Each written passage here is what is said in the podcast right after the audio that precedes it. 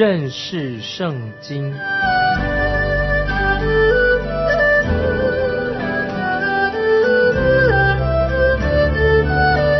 认识上帝的话，把上帝的话带到全世界。本节目是由认识圣经机构和环球广播电台联合制作，欢迎收听。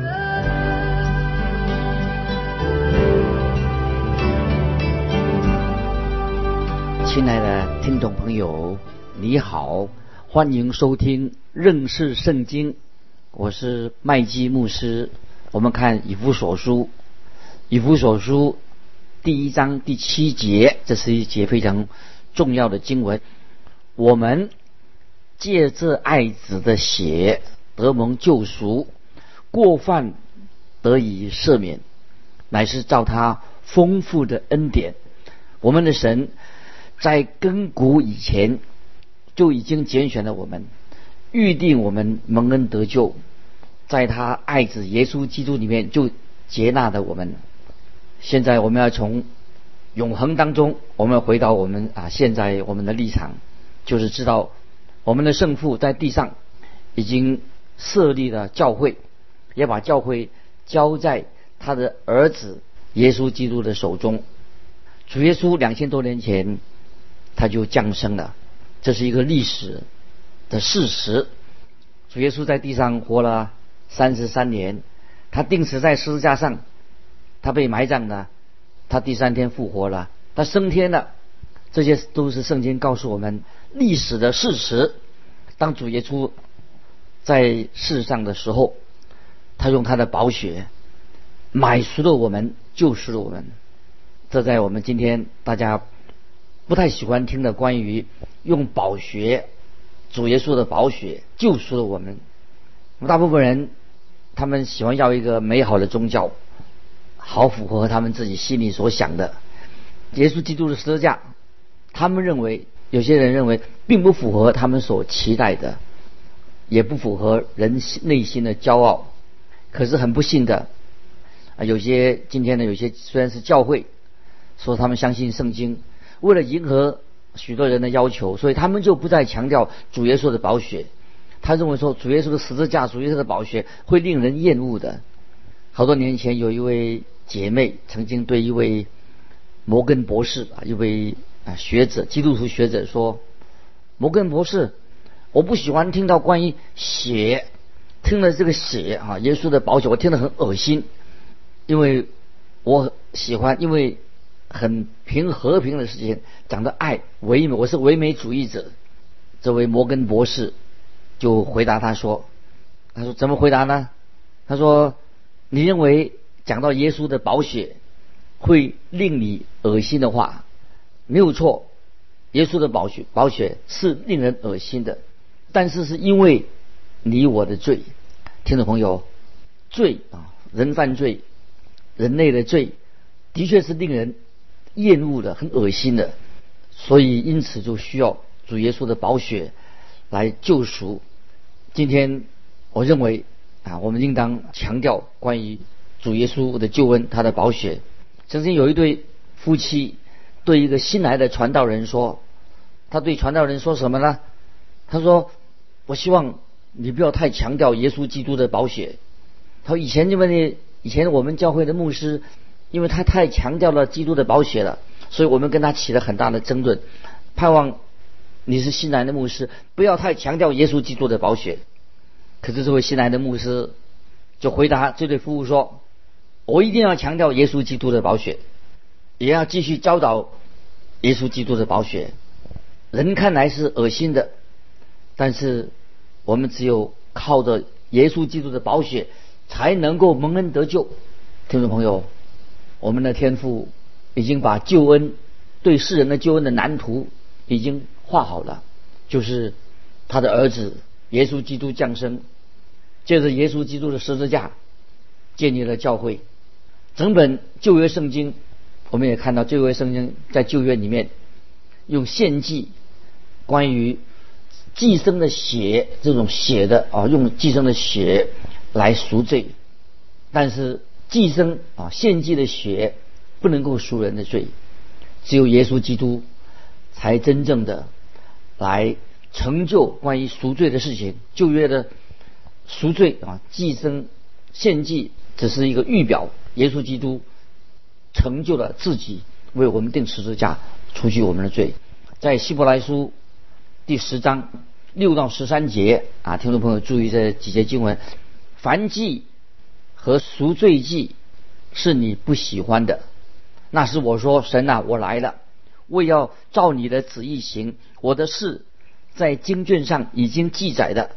以上说祭物和礼物，凡祭和赎罪祭是你不愿意的，也是你不喜欢的。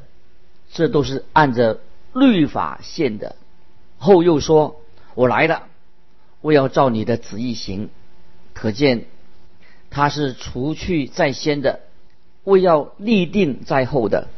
我们凭着这旨意，靠耶稣基督，只一次献上他的身体，就得以成圣。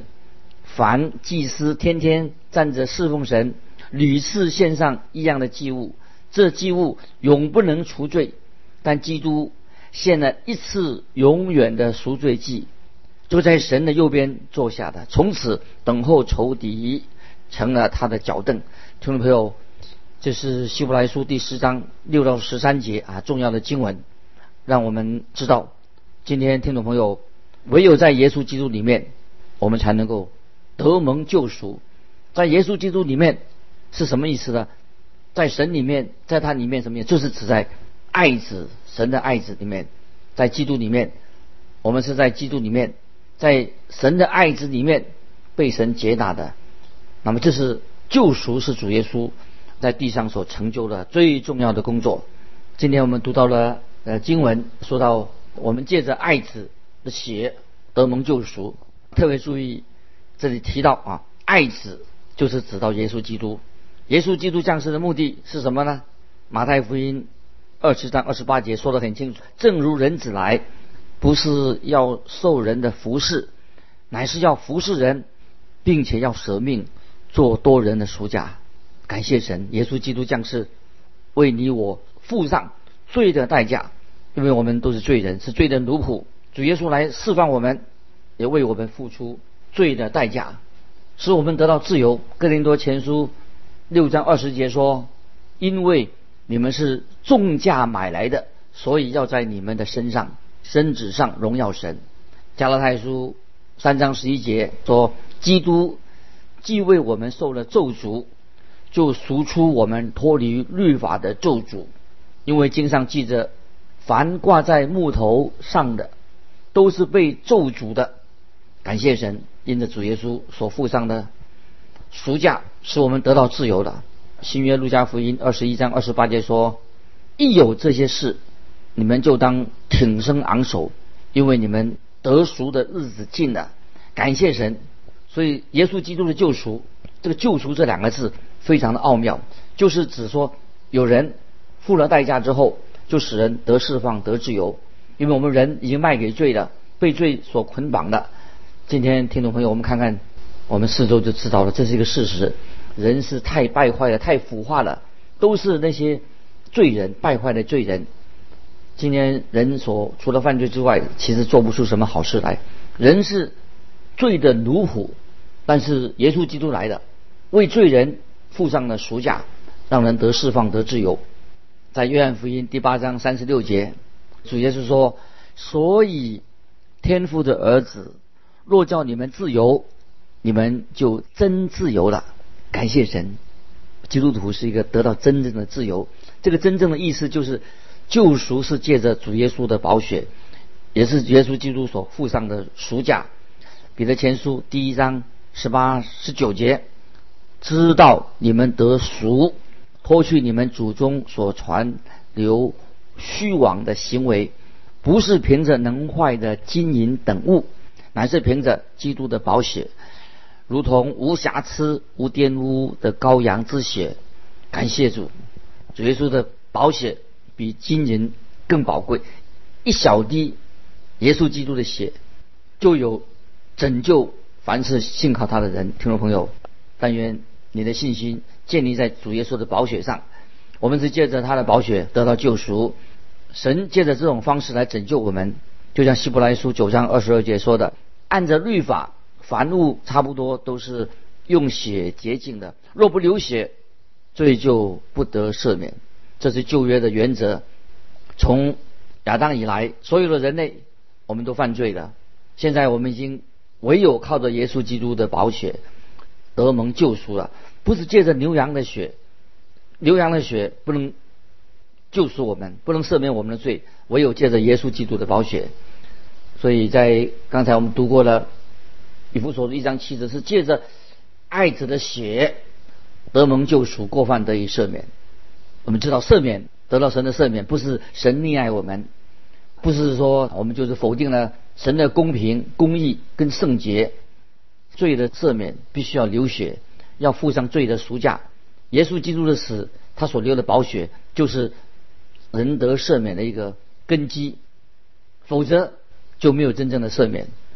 所以，听众朋友，我们要分辨人的赦免跟神的赦免。人的赦免跟神的赦免是不一样，不一样在什么地方呢？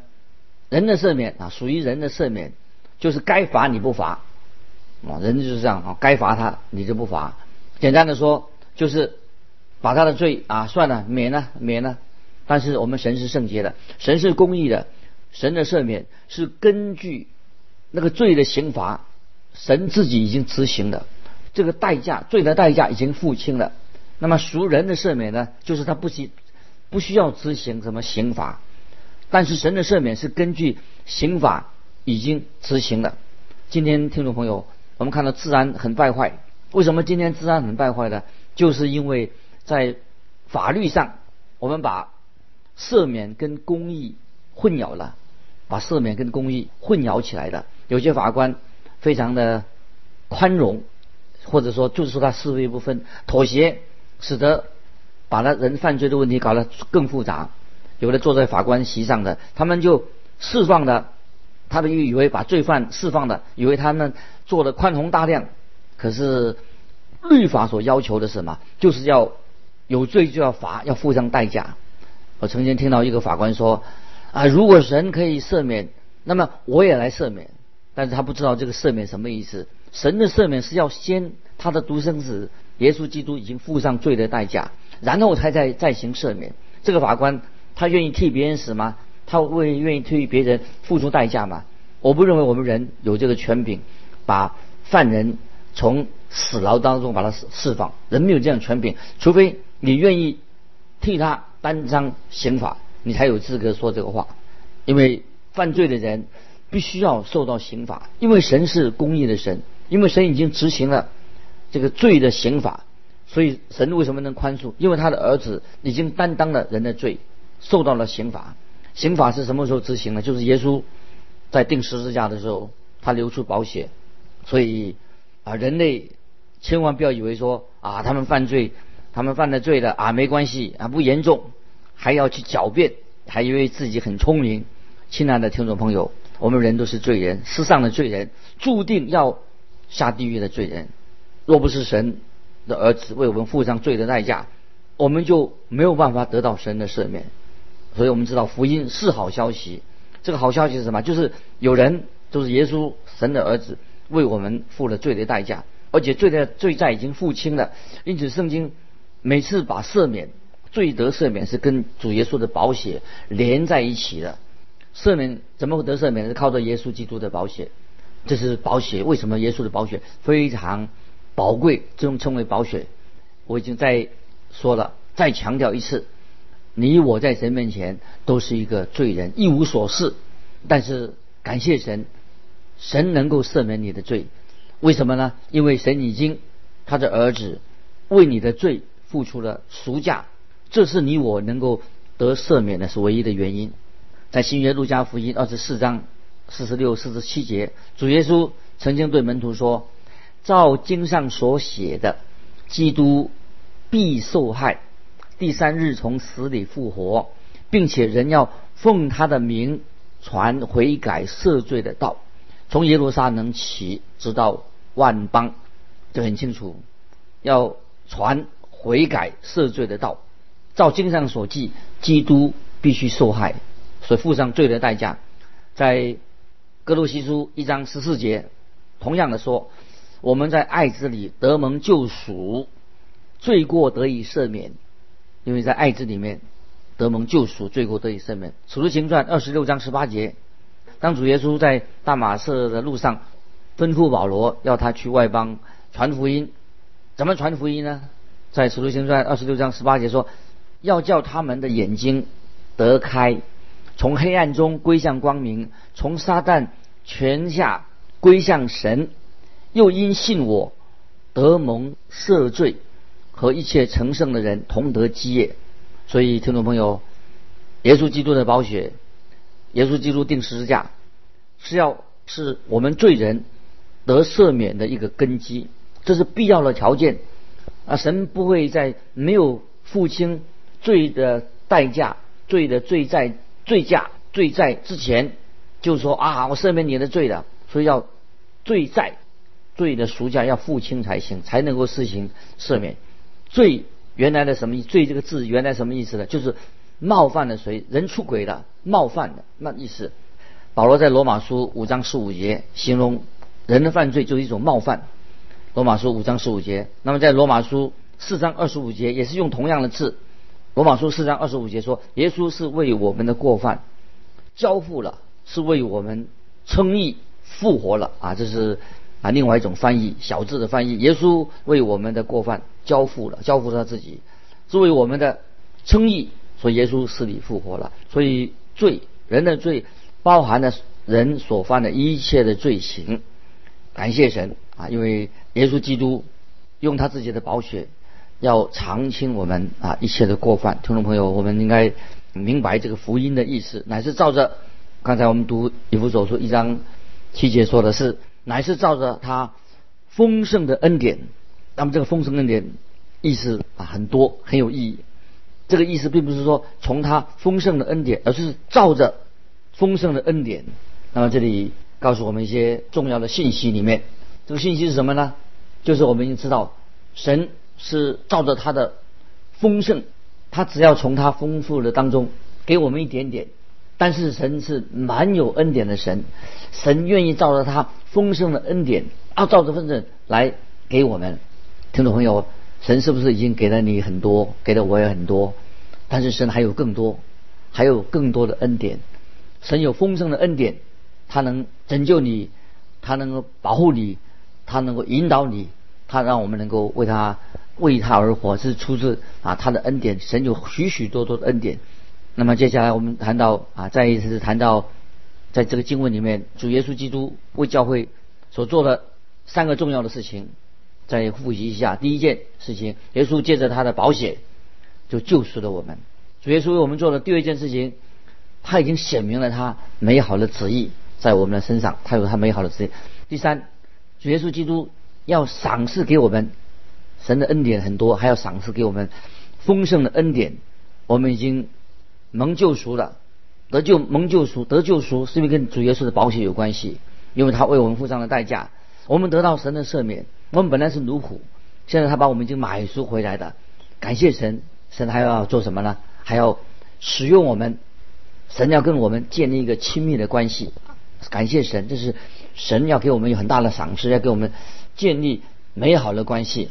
那么有人问我说：“我们应不应该服侍神呢？”当然，听众朋友，你认为应不应该服侍神呢？当然应该服侍神，因为我们跟神之间已经建立一个好的关系。这个好的关系不是建立在责任上，是在爱的基础上啊！听众朋友注意，建立在爱的基础上。主耶稣在约翰福音十四章十五节说：“你们若爱我，就必遵守我的命令。”约翰福音十四章十五节特别要强调在这里，基督徒跟神建了一个新的关系。这个新的关系是什么呢？就是爱的关系。主耶稣说的很清楚：你们若爱我，就必遵守我的命令。就是耶稣所说：你们若爱我，真正爱我的话，如果听众朋友，如果你爱耶稣基督，那么他才会要你服侍他。你不爱他，你怎么服侍他？你爱他，所以主耶稣要我们。要服侍他，为什么呢？亲爱的听众朋友，因为他先爱我们，不是我们先爱他。因为主耶稣在我们读这个以弗所书一章七节，我们借着爱子的血得蒙救赎，过犯得以赦免，照着他丰盛的恩典，就是因为他先爱我们。如果我们爱他，真正爱他，就必遵守他的命令。那之前啊，有人讲过这一个很好的一个故事啊，我就把它稍微重复一下。他说有一天买卖奴隶的市场里面，那么有一个奴隶啊，一个。美丽的女孩子，她被人家放在，她是一个奴隶，女的奴仆，在市场上出卖。那么这个奴隶，他有一个原来的主人，非常的残酷，也是很残暴，就要把它卖掉。他每一次出价，这个女孩子很害怕，因为在在市场上奴隶买卖叫价的时候，出价的时候，女孩子就很害怕，看她脸上都是受过很大的伤害，她满脸是。很恐怖的这个表情，听众朋友，一个奴隶，如果他好好的在一个主人之下啊，在那个园里面庄主的园园子里面家里面的话，在那里很安稳。那可是现在他变成一个被出卖出卖一个奴隶，在奴隶市场里面，所以这个时候大家都在竞标竞标买卖奴隶啊，出钱要出多少多少钱可以买到他。结果出现了一个人。他就付了款，付了钱了，付了钱了。结果这个女的奴隶，这个女孩，她以为，她就啊，好了，我已经她买了我了，希望这是一个好的主人，她就跟着这个主人。但是这个买奴隶的这个主人，他怎么说？他说转身对那个女孩啊，这个奴隶说：“他说你你误会的，你误会我的，我不是因为我缺少奴隶才出高价买了你的，我是为了让你。”得到自由，所以我出高价，我把你买回来的。但是，我不是要你到我家里做奴隶，我要让你得到自由，所以我才出高价买了你。听众朋友，当然这是一个故事，这里给我们有一个很大的启示啊！听众朋友，盼望你能够从这个卖奴隶脱离了一个残暴粗暴的一个主人，那么这个新的主人会不会？到底是会对这个女孩子怎么样？那么这个他对这个女的奴隶说：“我是为了让你得到自由，所以我出高价把你买下来的。”那么这个女孩子就撒在那里哈。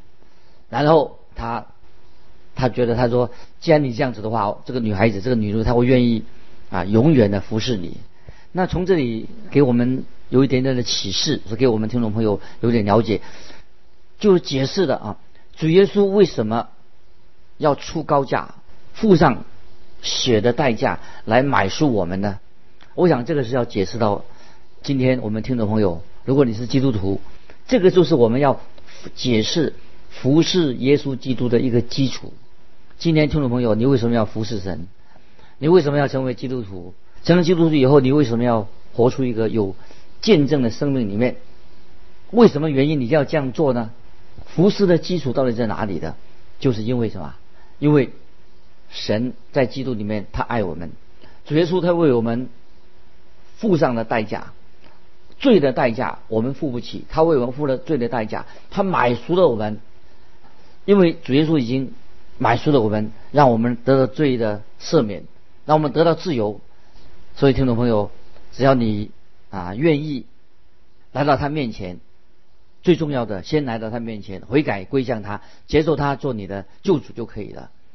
可是，听众朋友，如果你心里面对这位救主、对主耶稣基督没有爱的话，如果你不爱他的话，你就不能够服侍他。如果你真正的爱他，他愿意接受你的服侍。所以，听众朋友，千万不要忘记了哈，我们的蒙蒙恩的人，我们得了神的救恩，得了救赎，得到主耶稣的赦免。乃是照着他丰盛的恩典，因此这个缘故，所以耶稣已经强调：你们若爱我，就必遵守我的命令。你们若爱我，这是一个强调。所以我们原来就是一个罪奴，死在罪恶过犯当中。现在我们得自由了，得释放的。